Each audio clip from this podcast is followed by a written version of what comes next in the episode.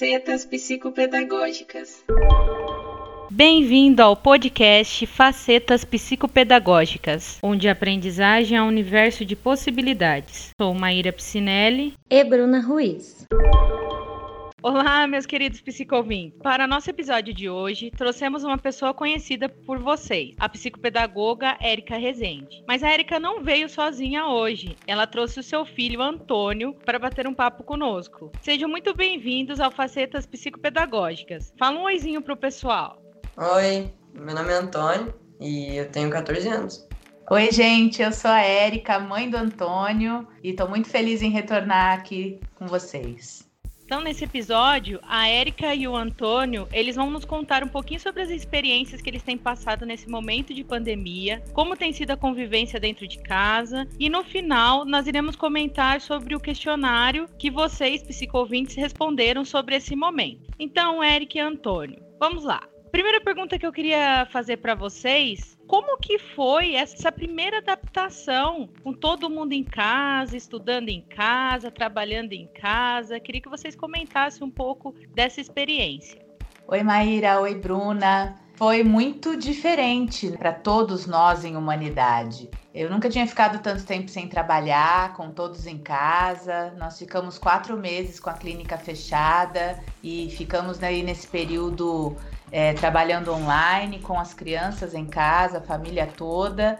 É, para quem sempre ficou muito fora de casa, eu reconheço que eu achei foi muito bom no começo, porque foi um momento de estar com eles, de matar saudades, de recuperar o tempo perdido por conta de uma rotina de trabalho muito pesada. Mas logo surgiram também as disputas de espaço, as disputas de poder, dois irmãos, né? Um de 18 anos e um de 14 é, as adaptações na dificuldade das aulas online no primeiro período foi complicado, mas eu acredito que nós não saímos bem. O que, que você acha, Antônio?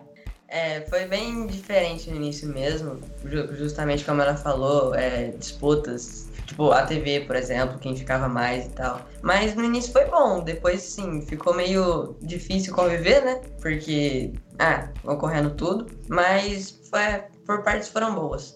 Fala para mim uma coisa, como que foi, por exemplo, você citou a questão da disputa pela televisão. Qual que era a melhor maneira de vocês conseguirem entrar num acordo para evitar esse tipo de disputa e resolver essa disputa? Ah, às vezes era mais por horários, né? Ele ficava ah, de noite, tipo, fim de tardezinha ele ficava, e eu ficava mais de tarde, mais tipo duas horas da tarde, porque ele tinha coisa para fazer. Mas às vezes era difícil quando ele, tipo, na escola já tinha tudo feito, tava tudo pronto as atividades, é, aí eu, né, eu tentava ficar na minha para não arrumar briga, mas foi difícil. Uma alternativa interessante também foi comprar um videogame que ambos queriam. Então, eles, além do tempo que eles tinham de série, que eram assuntos diferentes, que eles gostavam, eles podiam fazer alguma coisa juntos também, como a questão do jogo, do videogame. Então, ao invés de a gente estimular só que eles fizessem, separassem o tempo para que cada um acompanhasse o que desejava, né, em respeito também ao tempo do outro, a gente acabou encontrando essa alternativa para que eles aproveitassem algum momento juntos. E isso também diminuiu as, uh, os atritos por conta aí do, da disputa de horários e, e do espaço. Com certeza, mas é porque a gente, tipo, jogava o mesmo jogo, então quando eu não tava jogando, que tava jogando, eu ficava vendo lá sem problema, porque eu queria ver o jogo junto, sabe? Agora quando é sério, algum filme, aí, né, ocorre, ah, eu quero assistir esse, aí ele quer assistir outro, aí ocorre isso. Mas em relação ao jogo, realmente ajudou um pouco pra gente ficar mais junto na sala. E foi bonitinho, que eles ficaram, mesmo com a diferença de idade, mais companheiros, assim, foi bem legal. Com certeza. E você e o Washington, que é seu marido, Érica, vocês tinham que intervir muitas vezes, vocês ajudavam ele, eles a chegarem nessa, nessa solução de, de dividir horários, de ter momentos juntos, momentos separados. O que você ajudou na condução ou não ajudou? Deixou que eles se resolvessem? Como foi? A gente procura intervir o mínimo possível para que eles possam ter essa autonomia, mas assim, o que a gente faz é lembrá-los de que eles precisam compartilhar porque ainda mais são muito.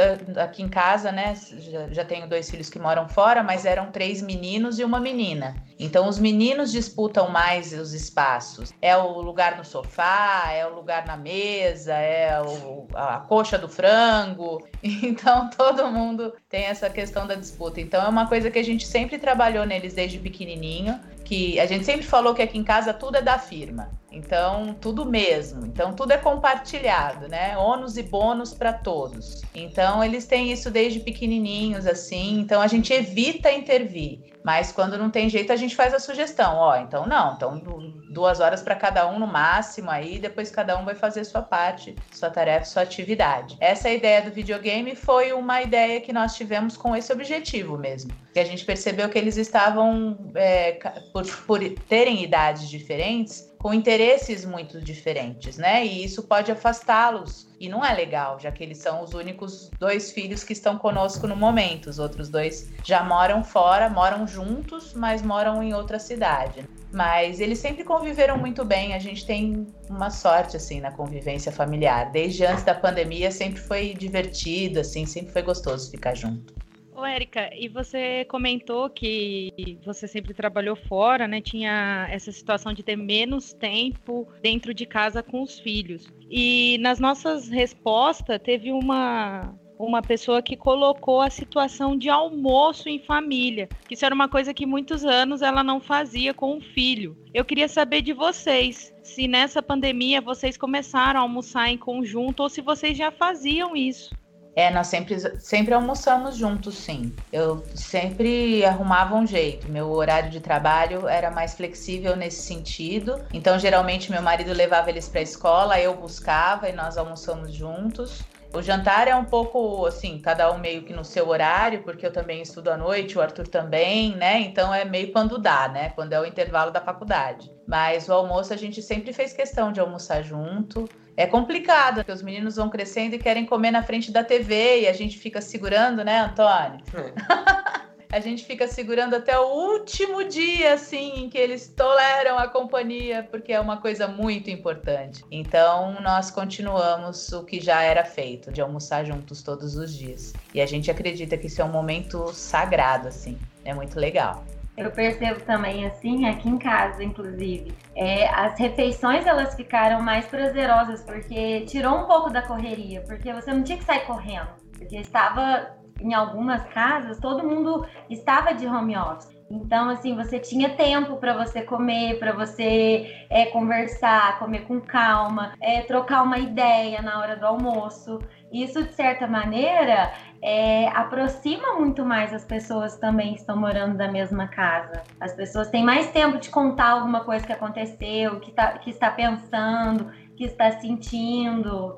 É, e também é, a gente almoçava junto e às vezes a minha escola, a minha aula acabava mais cedo, né? A gente estuda em casa mesmo, né?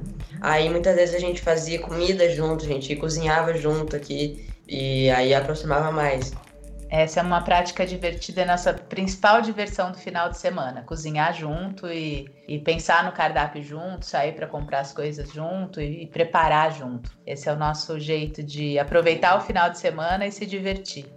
Uma vez eu lembro da gente conversando lá na clínica, Érica, de como foi importante também esse momento da gente ressignificar um pouco. Tá sendo difícil para todos, mas a importância que teve os pais conhecerem melhor os filhos, porque de certa maneira, eles estavam sempre cada um na sua função. Então, assim, era um conhecimento muitas vezes superficial. E agora a gente percebe, assim, até angústias das famílias é em procurar, às vezes, um atendimento por perceber mais as crianças, por notar mais os filhos e verem o resultado daquilo que eles criaram até então que, o que eles estimularam, o que eles ensinaram para essas crianças, para esses adolescentes é, que estão aí hoje juntos, nesse mesmo espaço, convivendo o tempo, o tempo todo junto.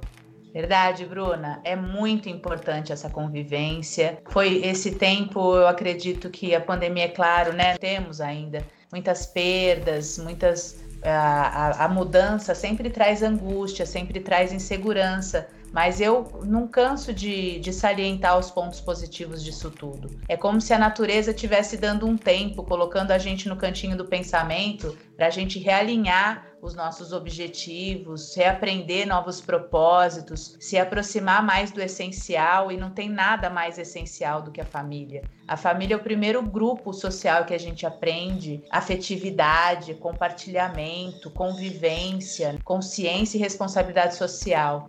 Então, eu acredito que esses valores que a gente aprende em família podem mudar de verdade a sociedade quando são, são pautados no respeito pelas diferenças. Então, é interessante, a gente tem pouca família grande, assim, com muitos filhos hoje em dia. Ah, quando eu falo que tenho quatro filhos, todo mundo assusta. Nossa, não acredito, corajosa. Eu, não, não é corajosa, não, sou doida mesmo, adoro criança e é muito legal. Quando eles iam perdendo aquela carinha de nenê, eu já queria mais um. Mas é, é legal a gente perceber como eles se desenvolvem diferente. E antes, quando a gente estava naquele batidão da vida corrida antes da pandemia, a gente não via muito, não partilhava tanto do, do crescimento, do desenvolvimento dos filhos. É, muitas famílias meio que terceirizavam um pouco o serviço da formação, né? O trabalho da formação humana, da formação pedagógica, não só da pedagógica, né, mas a humana mesmo. Justamente por conta do, da, do, do, do, dia a dia corrido, não é nem que não queriam, é porque era muito corrido. E ainda hoje ainda é.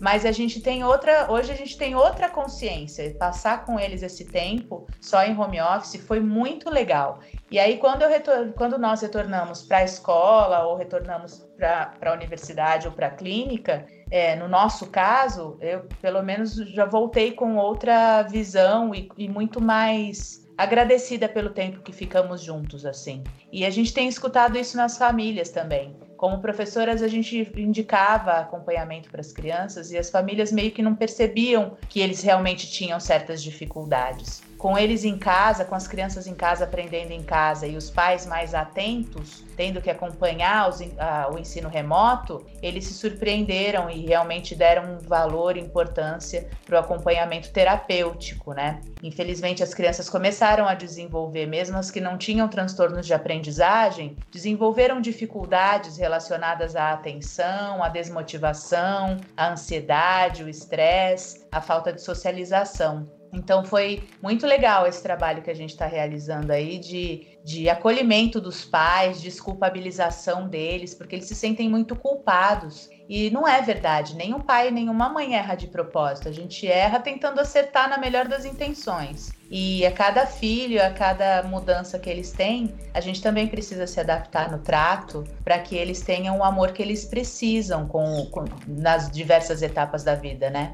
Sim, com certeza. Ô, Érica, e aproveitando essa sua fala, que eu acho maravilhosa, eu não tenho filho, então é, é, um mundo um pouquinho diferente. Aqui em casa nós somos só em duas pessoas, dois adultos, acaba que se adapta, acho que até mais rápido, porque acaba tendo uma consciência um pouquinho diferenciada, sabe lidar um pouco com essa, abre mão de uma coisa e. É assim, nesse sentido mesmo de, de, de adaptação mas eu queria que você comentasse o que, assim, mais te chamou atenção nesse tempo que os seus filhos te ensinaram. O que eles trouxeram de novo para Érica?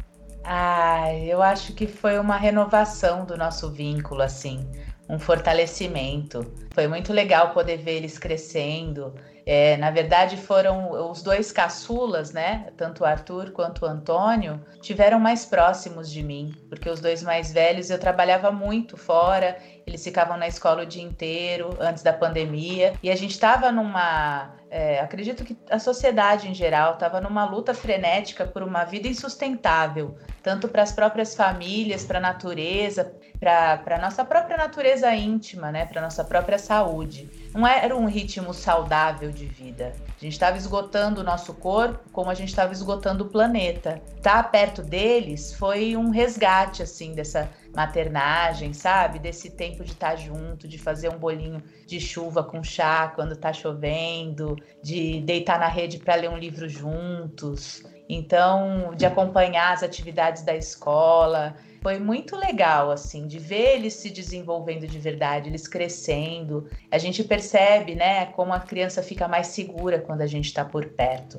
Os jovens também ficam menos ansiosos, muitas vezes menos agressivos, porque ficam chamando atenção quando a gente não consegue realmente atender. Então a gente sempre fala lá na clínica: será que esses meninos estão mais desatentos ou eles estão desatendidos? E acredito que de repente esse tempo de pandemia foi um momento de nos atendermos enquanto pessoa na construção dessa subjetividade, que é a base da aprendizagem, que é a base da vida em sociedade e, claro, a, a base da vida em família, né?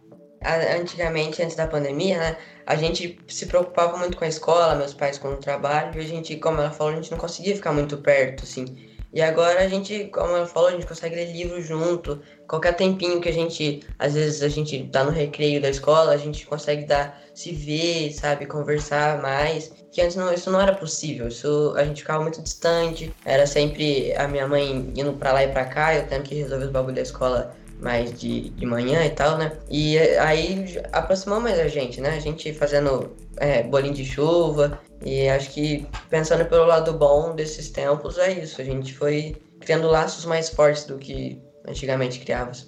Eu fico pensando em todo esse nosso discurso, dessa nossa conversa, é, sobre entender as nossas necessidades e enxergar a necessidade do outro. Isso tem tudo a ver com o nosso último episódio, que falava da comunicação não violenta. E eu acredito que para uma boa convivência em casa, é, nós estamos aprendendo a ter uma comunicação não violenta, para que as coisas se encaixem, para que nós consigamos levar o dia a dia de forma mais leve, dividindo tarefas, é, fazendo é, coisas juntos, descobrindo interesses, entendendo é, qual a necessidade de, do outro, igual o Antônio falou, que eles foram e dividiram os horários do videogame, porque cada um tinha a sua necessidade, mas eles também tinham algo em comum. Então, nossa, olha que interessante, que é um, um gancho que a gente pode pegar das relações em relação à comunicação não violenta também que é ela que, na verdade, tem salvado muitas convivências familiares nesse tempo que nós estamos aí dentro de casa. Verdade, Bruna. A gente aplica muito essa questão da comunicação não violenta e da disciplina positiva, desde sempre. É, quando começaram a falar desse assunto, eu falava, gente, que legal, eu já fazia intuitivamente isso com os meus filhos e não sabia que esse trem tinha nome, né? E aí a gente começou a estudar essas questões e começou a trabalhar com a, a, com a escola de pais e perceber que essa é a grande demanda dos pais por conta da correria da vida, eles acabam se culpabilizando pela falta que fazem para os filhos e tem muita dificuldade de colocar limite, limites firmes sem serem limites autoritários e agressivos. Então eles acabam deixando demais, sendo permissivos demais e quando passam demais do limite, eles querem colocar à força um novo comportamento. E aí é claro que a criança vai se rebelar e não vai entender. Pô, se eu sempre pude fazer, por que, que agora eu não posso? E aí os conflitos aparecem em casa. Aqui a gente sempre optou pela negociação mesmo. Você acha certo só você ter o direito à TV? É certo só você ter o direito ao pedaço do chocolate? Então é muito importante a gente compreender, precisa, é fundamental trabalhar a conscientização da criança para que eles possam fazer as próprias escolhas considerando a necessidade do outro e nada mais positivo do que isso porque o trabalho com o respeito se faz em casa. É muito interessante quando a gente pensa que as crianças, nós não sabemos, nós estamos aprendendo a amar através do relacionamento familiar. E, e antes do amor, a gente precisa aprender a respeitar. Então, a base do amor ainda é o respeito. E essa também é a base da comunicação não violenta e da disciplina positiva, o respeito ao espaço do outro. Talvez esse seja o grande problema das famílias, pelo que a gente tem escutado na orientação parental. É a forma como estão colocando essa questão dos limites e do respeito de uma forma em que eles se mantenham em autoridade, mas em autoridade respeitosa. A gente consegue amar quem a gente admira, não quem a gente tem medo. Então é interessante a gente pensar nesse sentido. E a pandemia deu esse espacinho para a gente refletir e praticar essa nova forma de viver em família, né? E não necessariamente também precisa ser videogame para ter algo em comum, por exemplo, com os irmãos, os irmãos, né? Pode ser tipo um livro que eles gostam, eles comentam, algum jogo de baralho, de, de tabuleiro. Então, a, ter algo em comum eu acho que é importante. O nosso jeito entre eu e meu irmão que a gente achou foi o videogame, os jogos eletrônicos. Mas outras pessoas, outras famílias podem optar por outros meios em comum. É, e é muito bacana, Antônio, você comentar sobre essa aproximação e achar uma forma, porque nós não somos iguais, mas nós podemos gostar de coisas parecidas, nós podemos admirar é, as mesmas pessoas, nós podemos frequentar lugares junto, então às vezes sei que tá difícil nesse momento de pandemia, mas às vezes um lugar no parque específico que todo mundo gosta seja uma solução também para lidar com essa questão de ter um companheirismo, de conhecer um pouco mais a família, o irmão, a irmã. E uma coisa, Érica, que eu gosto, toda vez que eu converso com você, assim, eu sinto bastante essa segurança em você comentar sobre as famílias. E a questão do, do exemplo é muito importante. As pessoas às vezes escutam nós falarmos sobre, olha, dá certo você usar a psicologia positiva, mesmo que você falou da questão da disciplina positiva, mas dá certo você usar a CNV, né, a comunicação não violenta, dá certo você ter uma amizade com seu filho, desde que você coloque e imponha limites mas as pessoas não conseguem enxergar isso, porque elas não vê as pessoas fazendo. E quando a gente escuta o Antônio comentando hoje nesse podcast, percebo como tá fazendo bem o seu tratamento dentro da sua família. Então, a sua família está sendo um exemplo para muitas outras que nem sabem como lidar com os conflitos dentro de casa. Eu acho que isso é muito legal. Isso é bacana, porque trazer exemplo muda muito, muda o jogo, vamos dizer assim. E a gente pensou em trazer a Érica, né, Maíra, justamente por isso, por, por ela ser terapeuta e por ela ser mãe. Porque para mostrar que é possível colocar em prática essa comunicação não violenta, essa proximidade, essa não permissividade, mas essa escuta à necessidade do outro, a escuta interna. E, e a gente sabe que sim, é muito legal eles pontuarem esses exemplos que eles estão trazendo, mas mostrando também que eles também é, conversaram, erraram para chegar nisso e que isso tem que ser reconhecido e trabalhado de que não, não tem família perfeita. Estamos construindo, estamos tentando nos fazer melhor dia a dia. E pelo diálogo, pela, pela proximidade, pela escuta, a gente vai conseguindo ter esse crescimento em família e esse crescimento pessoal também, que acaba você acaba levando para as suas outras relações. O Antônio levando a relação com os amigos dele, a Érica né, em relação às crianças que ela atende, os adolescentes, os adultos, os pais, a, os amigos, a família que extrapola é, as pessoas que moram na nossa casa. Então, assim, pensar em você, Érica, eu tenho certeza que foi, assim, muito certeiro, porque eu, na, nossa, na sua fala e na do Antônio, a gente consegue pegar isso, de que é possível colocar em prática. Mas antes de colocar em prática, muitas vezes a gente tem que fazer alguns testes e a gente pode acabar errando.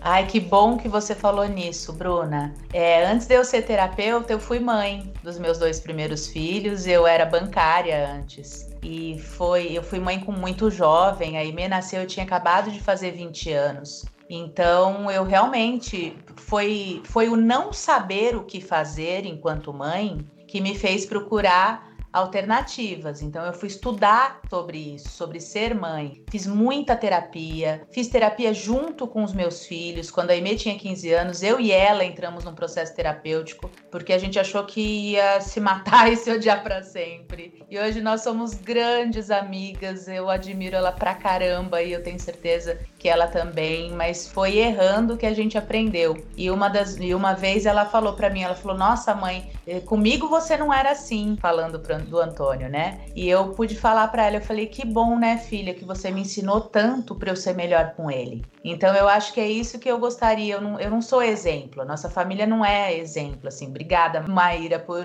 por sentir isso de nós. Mas eu acredito que nós acreditamos que isso é construção. Família é um trem dinâmico demais. Hoje tá bom e amanhã não tá e depois vai ser melhor.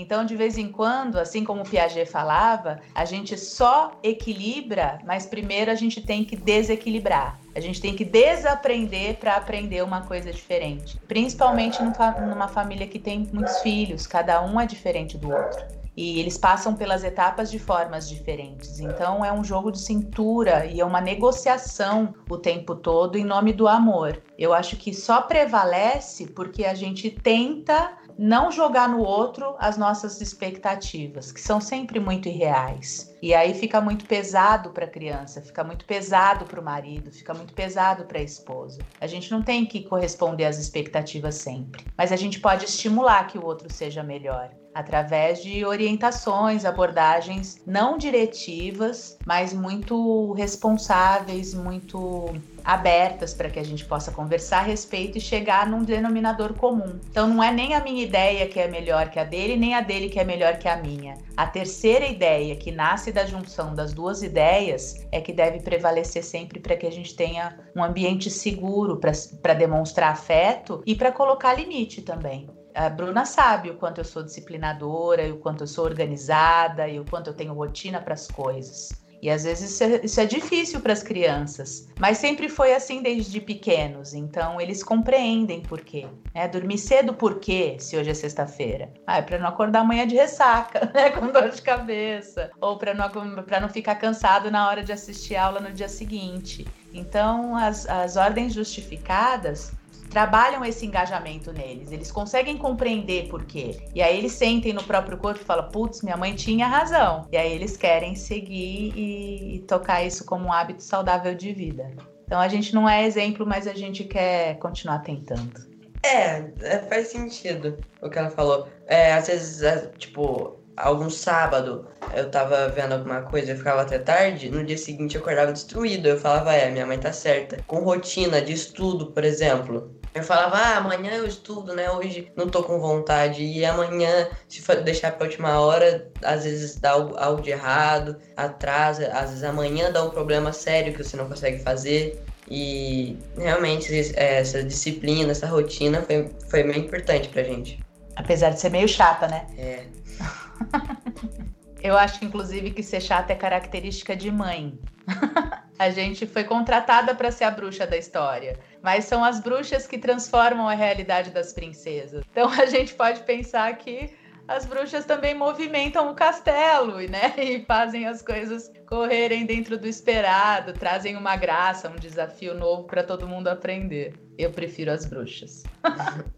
é, chato também faz parte do processo. Às vezes é necessário ter essa, essa parte chata no processo, assim. Mas, Érica, essa questão de exemplo, é, não, tô, não tô nem querendo dizer no sentido de perfeição, mas exemplo por utilização. Porque às vezes nós não temos nenhum exemplo de quem utiliza, de quem tá ali tentando, sabe? Às vezes eu olho para algumas famílias que a gente convive, que a gente tem mais afinidade, e a gente percebe que as pessoas não tentam fazer diferente. Elas continuam dando murro em ponta de faca e achando que tá certo assim e que vai permanecer assim. Como disse a Bruna no, no último podcast, a síndrome de Gabriela, né? E a síndrome de Gabriela é complicado em todas as esferas da vida, inclusive nessa convivência familiar. Mas como o Antônio comentou sobre essa questão das aulas, então vou puxar o gancho para perguntar sobre esse momento. Como que está sendo essas aulas online? O que, que vocês tiveram de, de, de experiências positivas, negativas? Se tem alguma sugestão, você, Antônio, que está aí, adolescente, tem muito adolescente que precisa de ajuda também. Vamos lá, dá uma sugestão, talvez um professor escute você e mude uma aula.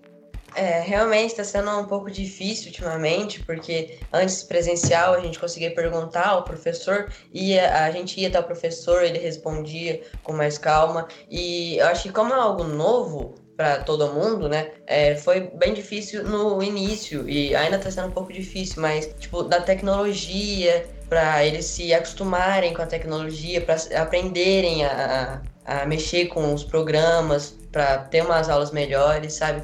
Meus professores estão usando bastante jogos interativos para aprender às vezes alguns quizzes, sabe? Tá sendo ajudando bastante, sabe? Alguns quizzes, alguns desafiozinhos. E algo que me ajudou muito a estudar foi resumo. Ultimamente eu tô fazendo resumo e como não tem algo, um contato com o professor, eu, eu tento Antes eu não precisava de resumo, tipo, eu conseguia me dar bem só prestando atenção na aula, perguntando pro professor. Só que agora isso não tá conseguindo ser feito, né? Então o resumo tem me ajudado muito. Fazendo a aula, vendo a aula e anotando algumas coisas. Depois da, da aula de tarde eu faço um resumo mais elaborado e tal, isso tá me ajudando bastante.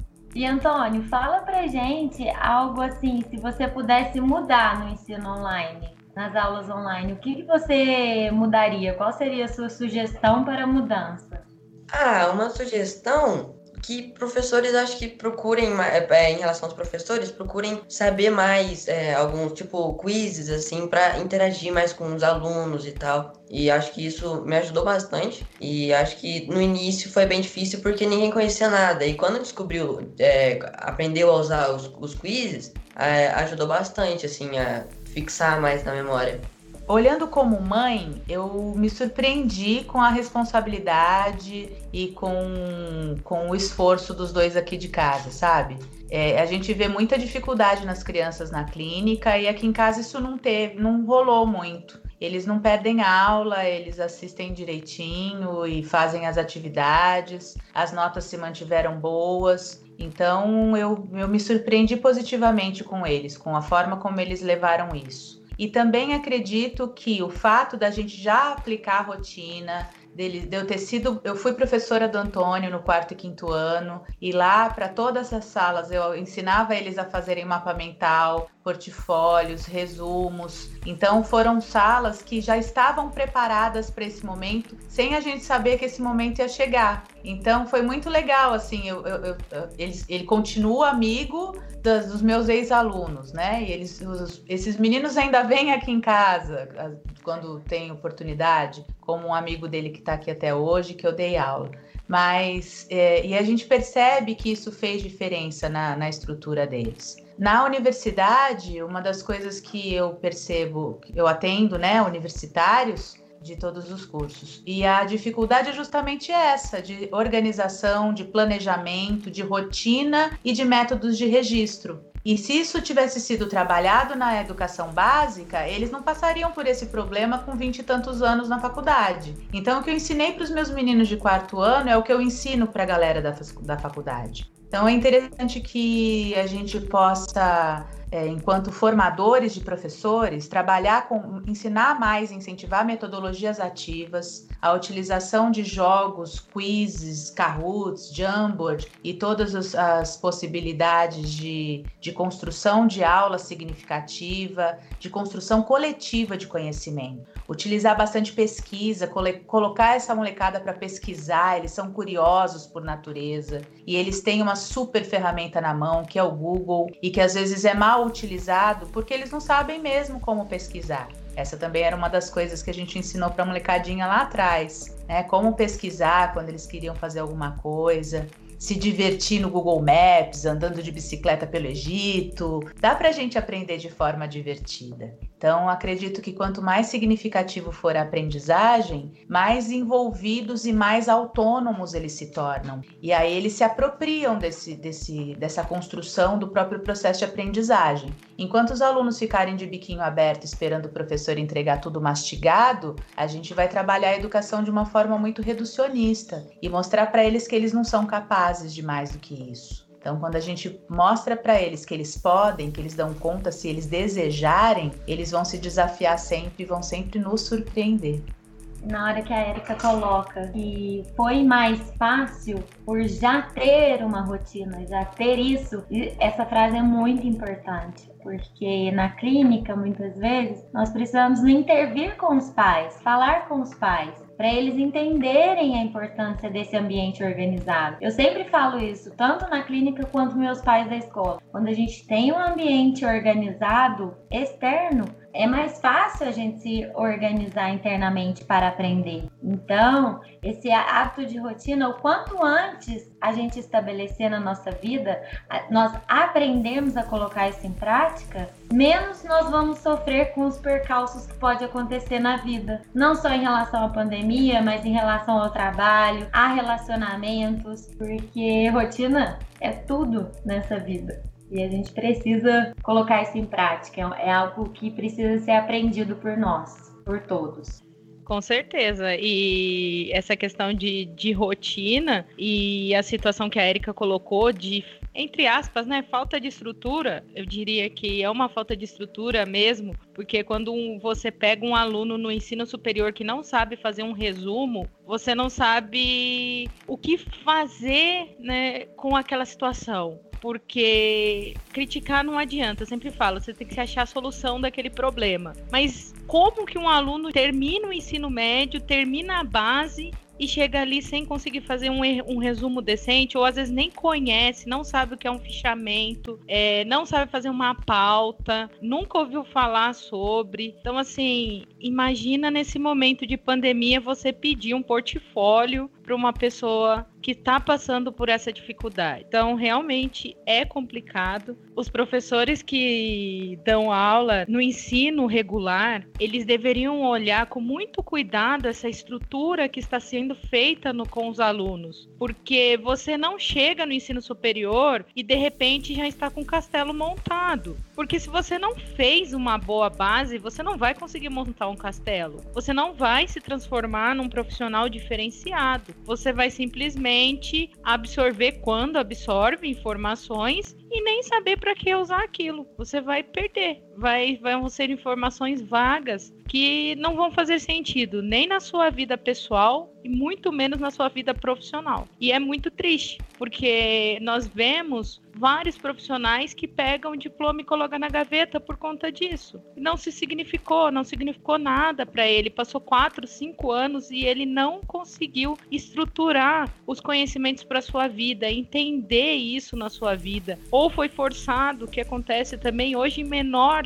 número. Né? Antigamente nós tínhamos mais a família pressionando para uma área ou mesmo para que fizesse o ensino superior. Hoje nós temos menos, mas ainda ocorre. Isso acaba não tendo significativa nenhuma para um, um ser humano que está buscando, que tem sim uma necessidade do novo, do conhecer, que é muitas vezes é, podado nessa busca, nessa criatividade que todos temos assim, faz parte da nossa vida. Nós somos assim historiadores, nós somos pesquisadores natos, porque a curiosidade nasce com a gente. E você matar isso ali é complicado. E resgatar, eu acho que nesse momento é mais difícil ainda. Como o Antônio falou, com menos contato com o professor, é, tendo que se virar de outras formas, acho que fica mais difícil ainda a gente conseguir resgatar essa curiosidade, esse senso crítico que tanto nós queremos desenvolver nas crianças.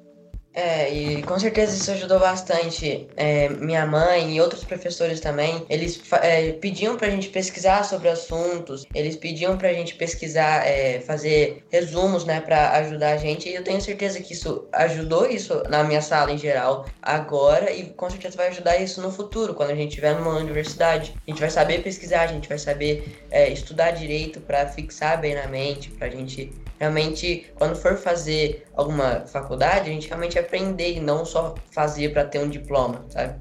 É, isso é, é legal, porque uma das coisas, uma das críticas que eu sempre fiz à educação contemporânea é que a gente está muito preso aos conteúdos quando a educação básica deveria ensinar, né, a criança deveria aprender a aprender na educação básica. Então, é, os conceitos são importantes, são, mas eles já estão disponíveis hoje em dia através da, da própria internet. Só que a gente não está conseguindo nem ensiná-los a essa autonomia para o aprender, a responsabilização pelo próprio processo de aprendizagem e, e ao pensamento, a construção de argumentação e pensamento crítico. Então a gente fica tão, tão preso num, num currículo inchado que não tem tempo de trabalhar a significação desse conhecimento através de metodologias ativas, de, de trabalhos em equipe, que fazem com que eles possam debater os temas, construir o próprio, o próprio conhecimento de forma ativa. E aí chega na faculdade, espera-se que o aluno seja proativo. Chega no mercado de trabalho, espera-se que o profissional saiba trabalhar em equipe, mas a gente só pode cobrar o que foi dado, que foi ensinado. E essa é a grande crítica que eu sempre fiz à educação, nesse, nesse momento em que o mundo precisa tanto de pessoas conscientes, responsáveis e proativas. Então, isso é uma coisa que a gente precisa é, ensinar em casa e reforçar na escola. Antes de finalizar, nós vamos comentar sobre a pesquisa que nós deixamos aberto. Foram 42 respostas que nós recebemos, respostas variadas. E Eric e Antônio, eu vou fazer a pergunta para saber qual vai ser a resposta de vocês antes eu comentar. Em uma das perguntas, nós pedimos para que as pessoas definissem em uma palavra como tem sido essa experiência desse momento de pandemia. E aí nós elencamos algumas palavras que foi empatia, frustração, amor, surpresa, medo, angústia, confiança e hostilidade. Eu queria que você, Érica, me desse uma opção e o Antônio me desse uma opção. É, para mim foi um momento de empatia. É, a minha palavra eu acho que seria melhor definir se fosse surpresa, né? Porque tudo aconteceu do nada, a gente se adaptou bem rápido. Acho que surpresa. Ótimo, muito obrigada aos, aos, dois pela resposta. Então, eu vou comentar um pouco nessa parte que nós pedimos para definir uma palavra. Ficou um empate em três, que assim, achei muito legal, ficou em 21%, que foi a palavra empatia, a palavra confiança e a palavra amor. Foram as três mais votadas aí pelo pessoal. Pensando nas palavras aí que foram escolhidas, empatia, amor, confiança, eu quero muito agradecer vocês pela disponibilidade de vocês terem vindo aqui, por confiarem no nosso trabalho, de abrirem o coração de vocês, falarem a verdade. É, eu acredito que a participação hoje do Antônio foi muito especial, porque nós precisamos dar voz para as pessoas que são mais novas e elas precisam ser escutadas. Então, quando a gente pensou em trazer uma mãe, na hora já veio, não, mas tem que trazer um filho, porque eles precisam ser ouvidos. Porque nada melhor do que você ouvir de um filho, de um adolescente, que, que o que a gente pensa, o que a gente prega realmente é uma verdade. E ele reconhecer isso é muito importante. Então, Antônio, eu quero te agradecer por você ter topado, ter vindo aqui hoje conversar com a gente. Foi muito importante, Érica também. Vocês, assim, são muito especiais para mim. E eu fico muito, muito feliz de ter vocês aqui no Facetas Psicopedagógicas e voltem sempre. Obrigada, querida. É um enorme prazer. Vocês são nossa família também, vocês sabem disso. É uma, nós precisamos sempre ampliar esse sentimento para a família universal, nossa família em humanidade, e é isso que a gente quer sugerir nesse papo despretensioso de hoje, mas com tanto significado, porque só Deus sabe quando, quanto foi difícil para mim aprender a ser mãe e, e, aprender a ser uma mãe melhor. Todos os dias eu acordo com esse objetivo, a, a, cumprir melhor o meu cargo mais importante, que é o de esposa, de mãe, de ser humano. Então, estar comparti poder compartilhar com vocês e confiar no trabalho de vocês é uma, uma é, a, é a nossa declaração de amor assim às famílias. Hoje é o dia da família e a gente está aqui celebrando junto essa família profissional e a nossa família consanguínea com esses laços que foram fortalecidos no momento de adversidade. A necessidade faz o homem. E aí, nesse momento tão difícil, a gente descobre quem são realmente, verdadeiramente as pessoas e aquilo que a gente precisa transformar. Então, que comece pela gente essa mudança que a gente quer ver no mundo, né, Antônio? É, é eu que agradeço, né, a gente estar tá aqui, né, dar voz a, a, a gente que está na escola, melhor, né, para explicar. E é isso.